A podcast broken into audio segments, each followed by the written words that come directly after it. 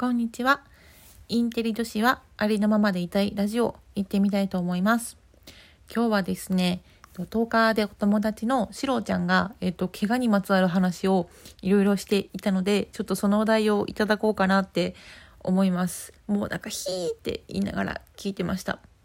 なんかもう痛い話、怪我の話は、なんか年を減るにつれて、そのリアルになんか想像できるようになってきたので 本当に できれば聞きたくないです。でねあの夫が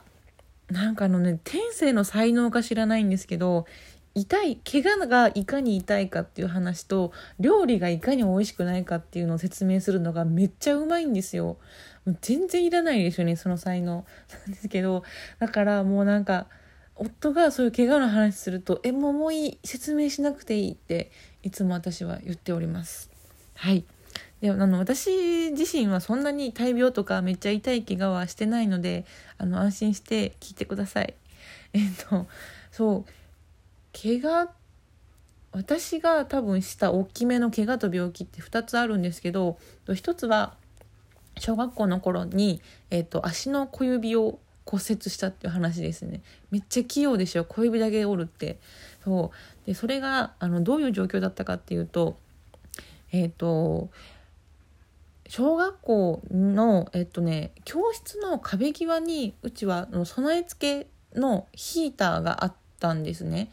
でそのヒーターもそのなんか家電っぽい感じじゃなくって本当に板金叩いてその鉄鉄板を四角く囲っただけのあのなんか無機質なヒーターで天面に吹き出し口があるっていうタイプだったんですけど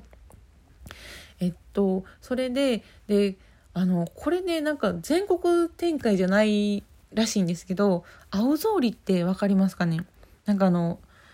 その小学校で履く上履きいわゆる中の白いえっと、体育館シューズみたいなやつと別に、えっと、岐阜ではですね夏場に青草履って言ってもう見た目は本当にあの草履でしかも超ゴム感満載の真っ青な草履を履いてたんですね。でその草履って要はつま指がむき出しなのでその休憩時間に友達と遊んでる時にそのヒーターのねその丸みのない角に小指だけ引っ掛けちゃったんですよ。でそれがすっごい痛かったんですが最初骨折でしたって分からなくってでただその多分骨が折れた衝撃で体がびっくりして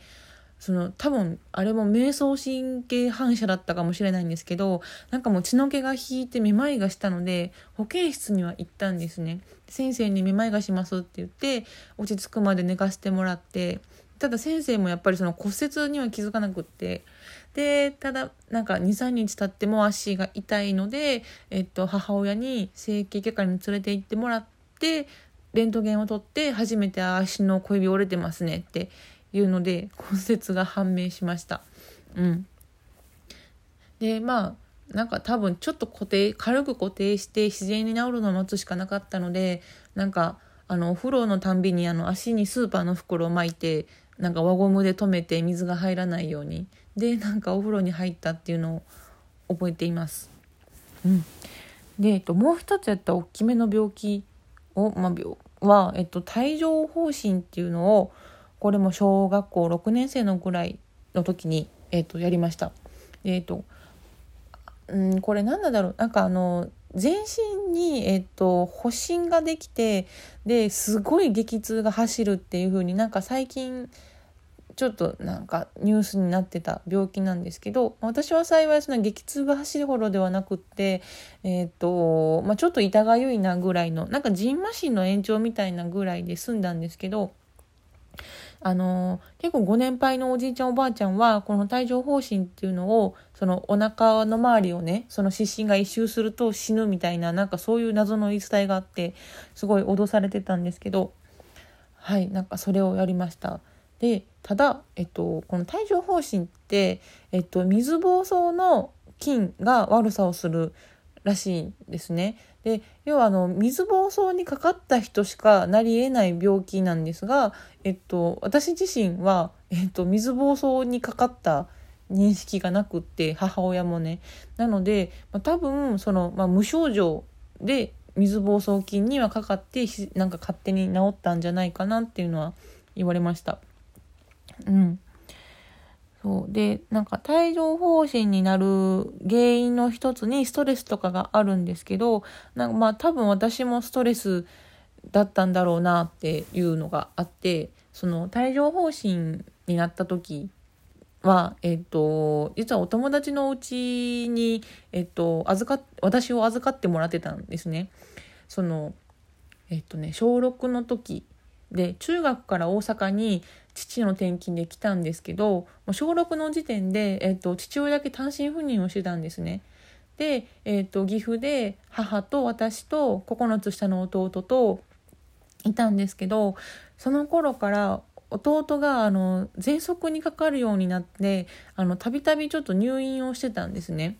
で弟が入院をすると,、えーと、母は付き添いでずっと病院に行っちゃうのでで父親は単身赴任で大阪で私どうしようみたいな時にその家族ぐるみでお付き合いしてた造園屋さん庭師さんのお家があってそこの方があの私のことをちょっと面倒見るよって言ってくださって、えっと、そこで過ごしてた時でした。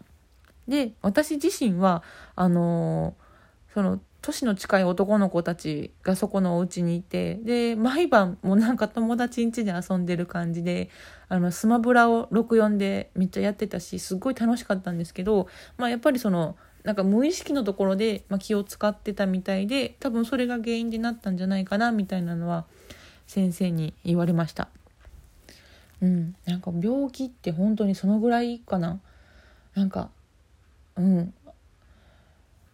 そう。で弟のそう喘息の話もそうなんですけど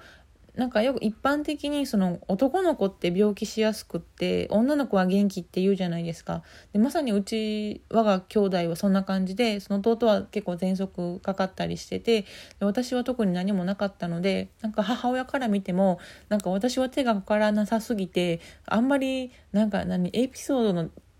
的な記憶が全然ないっていう風になんか言われましたね。なんかすごい複雑な気持ちになりましたけど。ね。そう。子供そう子供の話で私の子供の話をだとねえっ、ー、と次男が、えーと、もう0歳の時に手術を何回かしてます。でそれが何かっていうとあの蒙古斑ってあるじゃないですか。あのなんかアジア人ならね、赤ちゃんの時にできお尻にできて自然になくなる蒙古斑なんですけどこれがその一般よりも大きくって色が濃か濃かったんですね。でまあ病名的には異所性蒙古斑って言ってあの、まあ、異なる場所って書いて異所って書くんですけど、まあ、要はお尻以外の部分背中にまで広がっていて色が濃かったので要は自然にそのなくなる量を超えているっていうことで、えーとまあ、レーザーのでその蒙古斑を取る手術を、えっと、おすすめされました。でただえっとそのなんか親としてはね赤ちゃんの時に手術ってちょっと怖かったので大きくなってからっていうのも考えたんですけどあのやっぱお医者さん的にはあの子供の赤ちゃんの方が皮膚が薄いのでレーザーが届きやすいっていうこととあとは単純にその成長したら体が大きくなってあざも当然大きくなるのでやっぱちっちゃいうちにやっておいた方が少ない回数の手術で、えっと、取れるよっていうことを言われてで、まあ、あとはその全身麻酔っていうところもあのちょっと引っかかってね、ちょうどその頃あのなんか無痛分娩の麻酔でそのお母さんが亡くなってしまうってニュースとかもちょうどあったので、まあ、夫と何回か病院に行って先生の話をちゃんと聞いてその上で、うんまあ、やっぱりしようかっていうことで。まあね、あの命に別状はないんですよ本当見た目で、まあ、要はあざみたいなのが残るだけとかっていうことだったので、まあ、しないっていう選択肢もあって。ったんですけど、まあ、保険適用もあったしそのまあいらぬそのいじめの種みたいなのを作るのもなっていうのがあったので、まあ、取れるんだったら取ろうっていうことで取りましたね。そう、まあ、ほらなんかもしかしたらなんかお相撲さんになったりとかなんかモデルとかになってその背中のあざがあれでなんかやりたいことができないっていう可能性もまあまあまあゼロではないと思ったので、ねまあ、あったらあったで個性でもいいんですけど